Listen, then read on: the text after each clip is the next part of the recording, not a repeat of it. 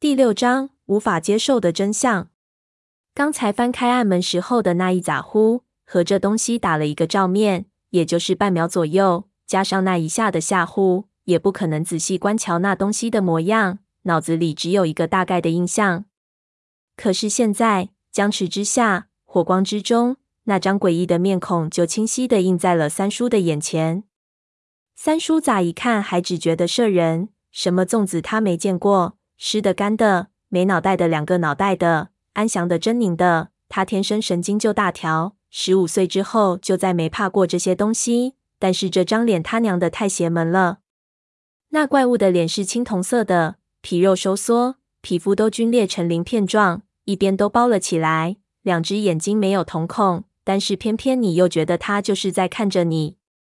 三叔就琢磨着，这不像是粽子啊，粽子再难看。至少也得像个人啊！怎么这东西看着像条蛇呢？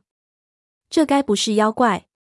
而且最让三叔纳闷的是，越看这张脸，心里好像有一种奇怪的感觉，但是是什么感觉，他又实在说不上来，搞得自己的脖子就不停地冒白毛汗。他的手越来越没力气，那怪物面无表情的又挤出来了一点。三叔知道不能再瞎琢磨了，当下把火折子往那脸上一扔。火哄一下就起来了。三叔喜欢的酒是一种绿色的烧刀子，上海人好像叫做绿豆烧。三叔喝的是乡下人自己酿造的，那都是基酒，度数极高，一点就就烧起来。这酒他到现在还喜欢喝，不过对于他这种年纪来说，这种酒已经像慢性毒药一样了。那张怪脸一下淹没在火焰里，再也看不清楚。四边的东西开始滋滋冒起白烟，皮肉都开始融化起来，一股极其难闻的味道扑鼻而来。棺材里的陪葬品大部分都盖着潮湿的腐烂丝绸，现在也给烧得滋滋响了起来，所幸并没有直接点燃。三叔尽量屏住呼吸，火烧了大概六七分钟，酒精就烧完了。三叔发现这一招起了作用，下面往上顶的力量慢慢消失了。随着火势越来越小，那脸也腐蚀殆尽，露出了里面已经烧得焦黑的骷髅。三叔恐防有变，还是没有放松脚下的力量，一只手还是撑，另一只手拔出腰间的砍刀，去拨弄那只骷髅。拨弄了两下，发现并没有什么反应。三叔用力对了脖子砍了两下，把颈骨砍断，才松了一口气，确定这玩意真挂了。一放松。他浑身就脱了力了，两只手的力气迅速就消失了，脚一软就坐到在棺材里面大口的喘气。不过此事还不算完，三叔休息片刻，惦记着石棺下面密室的事情，心说这地方不能久待。整个墓室里已经烟雾弥漫，本来空气就已经不多，这下子更不够用，要抓紧时间看看下面有什么。要是没什么好货色。咱就快点反打到洞出去吧。他捡起一边的手电，咬在嘴中，再一次拉起石棺低下的暗门石板。无头的血粽子就平躺在石板下面。那是一具身材魁梧的男性尸尸，衣物也已经腐烂殆尽，只剩下很多的布条粘在身上，浑身呈现一种青铜的锈色。最恐怖的是，身上长满了很多类似于眼睛的皮肤褶皱。三叔按了一下他的胸膛。感觉刚硬如铁，不由庆幸，要是刚才自己顶吃不住，肯定是九死一生。这个时候，一个非常寒人的景象突然让三叔愣住了，一股极度的寒意一下子就从他的脚底心冲上了脑门。他突然发现，这一具血粽子，他缩在石斑下面的右臂竟然只剩一截，手肘以下的部分已经不翼而飞了。三叔心里咯噔了一声。脑子里顿时就乱了，马上俯身看那断手的断口，只见皮肉果然都是犹如棉絮一样，呈现炸裂的形状。三叔忽然浑身一软，坐倒在的。我本来觉得三叔的叙述过于累赘了，但是一听到那血粽子竟然只有一只手，我顿时就明白三叔为什么要讲得如此详细。犹如棉絮一样，呈现炸裂形状的伤口，那是枪械短距离扫射才会形成的，也就是说。这血粽子的手是被枪打断的。这些情况加上爷爷笔记里的记载和三叔的表情，我大概已经猜到了事情的发展，顿时我也感觉到一股毛骨悚然的寒意从我的后背蔓延上来。但是如果事情真的是这样发展的，那整件事未免也太不可思议了，简直变成神怪小说里的情节。我实在是不太敢相信。三叔摸了摸身上，想再找根烟抽，但是显然身上已经没有了。我摸了一下屁股口袋，发现还有半包。是在酒吧哈比的时候，从胖子那里要来的云烟，递给了三叔。三叔再次点上，狠狠抽了一口，才道：“我看到那句写粽子的时候，才明白，我老头子你爷爷他那破本子上写的东西，可能还有着什么隐情。也突然知道了，为什么我问他当时发生的事情，他不想提起。爷爷当时对于他笔记上的东西，无论我们怎么问，他都是一句话。”说这不是小孩子能听的故事。当时我们都不知道为什么，现在终于知道了。但是真相却是如此的惊悚。三叔看了看我，道：“大侄子，你这么机灵，相信我不说，你也知道是怎么一回事了。”我不敢点头，因为我想到的事情实在太不可思议了。从爷爷的笔记上可以知道，在爷爷从盗洞之中拉出战国帛书的断手之前，古墓之中响起过一串匣子炮响，也就是说，在古墓中的叔伯可能就是因为这一梭子盒子炮给打断了右手。而古墓暗室中的那具血粽子竟然也没有右手，而且伤口呈现棉絮炸裂状，那结论就很可能只有一个：那些粽子不是古尸，而是我叔伯尸变而成的。按照我的推断，事情的经过可能是这样的：当时他们下到盗洞之下。必然也如三叔一样，发现钉棺材下面的密室。以笔记中叔伯的性格，他必然是争着做先锋的人，肯定是抢在其他人前头，第一个下到了棺材底下密室里。而就是在那间密室之中，叔伯发现了那一卷战国帛书。就在他拿出帛书，准备退出密室的时候，突然发生了什么恐怖的变故。变故突起的时候，叔伯应该还有应付的余地。所以他还能枪手探出密室之外，但是等他自己想出来的时候，可能已经晚了。不得已之下，或是他自己，或是太爷爷开枪打断了他的手。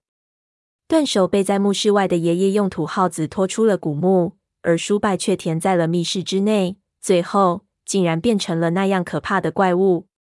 而在外面试图救出叔伯的太爷爷和太祖爷爷，也受到了牵连，死在了棺材边上。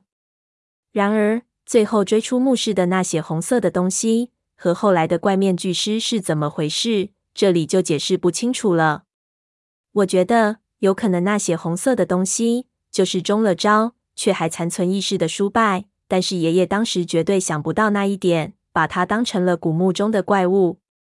当然，事情是不是如此，只有当事人才知道了。现在这样的推测，就算再说得通，也只是推测而已。我把我的想法试探性的一说，三叔表情复杂的看着我，点了点头。这时候，我想到一个问题，我问道：“不过，爷爷既然对我们说这个故事不是小孩子可以听的，说明他也知道了当时他开宴打的可能是自己的哥哥。照理说，他不可能知道这件事情啊。那难道爷爷之后也回去过这个古墓？而笔记中没有记载接下来的事情。”就是因为事实太过骇人了。三叔皱起眉头道：“我也有同样的疑问，但是这一点已经无法追究了。老头子已经死了，我们永远不可能知道当时的真实情况是怎么样的。”我问道：“那接下来呢？你有没有下到那个棺材地下的密室里去？”三叔又狠狠地吸了一口烟，几乎吸掉了五分之一，说道：“你要是我，会忍得住不下去吗？”我心中苦笑，心说我要是你，翻暗门的时候就给吓死了，还哪里会有机会琢磨下去不下去？我摇了摇头，道：“我哪能和您比啊？您侄子我的胆子，您也不是不知遭，您就别哪壶不开提哪壶了，快说吧，那密室里到底有什么东西？”三叔叹了口气，道：“我先给你看样东西，然后再慢慢告诉你。”说着。他从他病床边上的柜鱼里抽出了他的背包，从里面取出了一个小的象牙盒子。我接过来一看，盒子是清朝的珐琅圆盒，是还没有上珐琅彩的毛坯盒，很沉。打开一看，盒子里面放着一颗黑色的、丑陋的卵石，就好像现在建筑工地上的黄沙堆里经常看到的那一种。这是什么？我奇怪道。这石头就是我从那间密室中拿出来的东西。三叔道。我啊了一声，就是这东西。又仔细的看了看石头。看不出什么蹊跷来，刚想用手去拿，三叔就把盒子盖了回去。别动，这东西有点危险。他道。我把盒子还给他，奇怪道：“这好像只是普通的石头啊，那么诡异的密室里放的就是这个东西。”三叔又叹了口气，好像他们上了年纪的人老是喜欢叹气。他道：“你别看他不起眼，我当时为了拿这个东西。”差点就没命了。在推断出血尸的真相之后，三叔震惊得失了神，坐在地上愣了很长时间，才缓过劲来。他心中乱成了一团，看着离他两尺开外的密室人口，心说：那黑暗之内到底有什么神秘的力量，可以使得一个人变成那种样子？三叔和我一样，也是命犯太急的人，绝对受不了好奇心的折磨。只不过我胆子太小。经常遭受好奇心和恐惧的双重折磨，而三叔就不同，他只是犹豫了一下，就决定要下到密室之中去看看，知道个究竟。现在想想，这其实是非常不明智的事情。大概也只有三叔这样的人，在那种情况下还会做这种决定。爷爷之所以不肯教三叔太多的本事，也是因为他做事冲动。事实证明，爷爷看人是相当准的，只可惜。老人的经验，小辈们经常是不听的。休息了片刻，三叔便开始准备。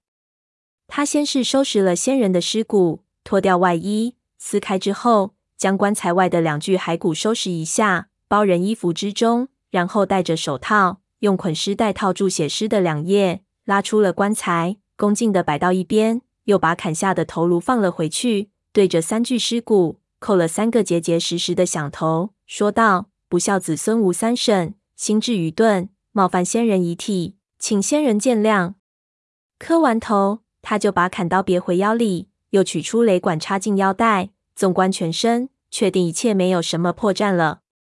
他收敛心神，来到棺材边上，再一次抬高了暗门，小心地往里面观瞧。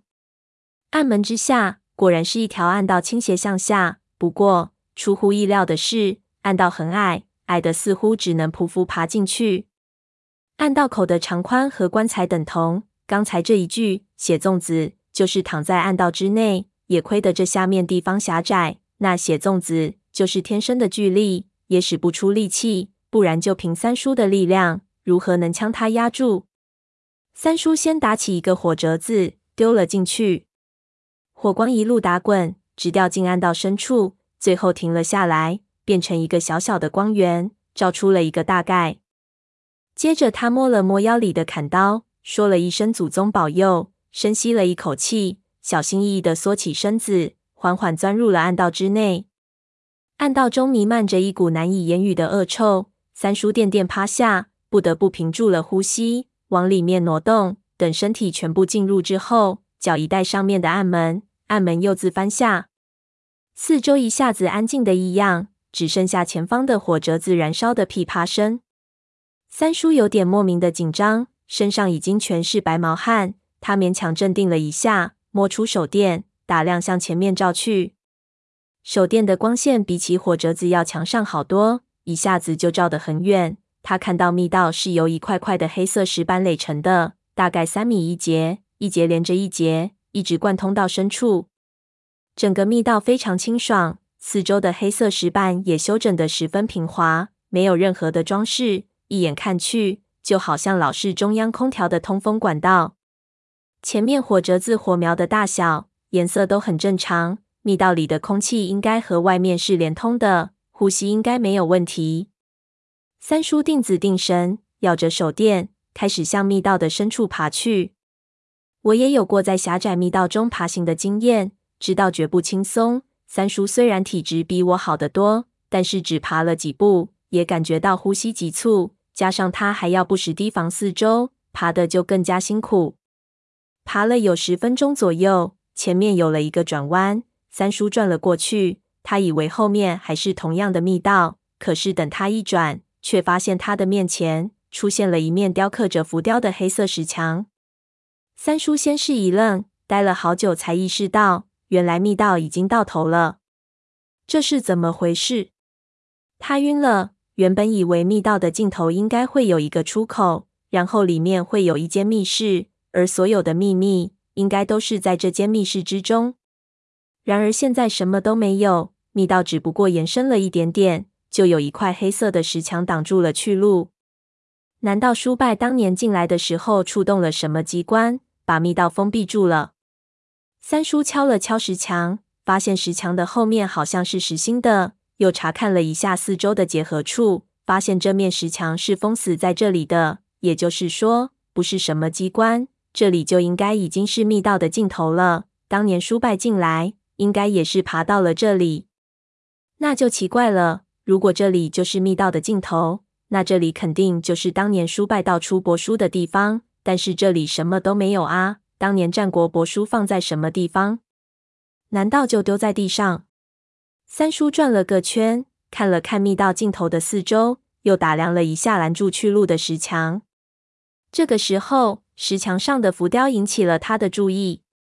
那是一个人面鸟身的神灵，鸟身犹如夜宵，而人脸十分古怪，雕刻的十分夸张，脸盘有洗脚盆子大，张着嘴巴，流云形鬓，面无表情，不知道是男是女。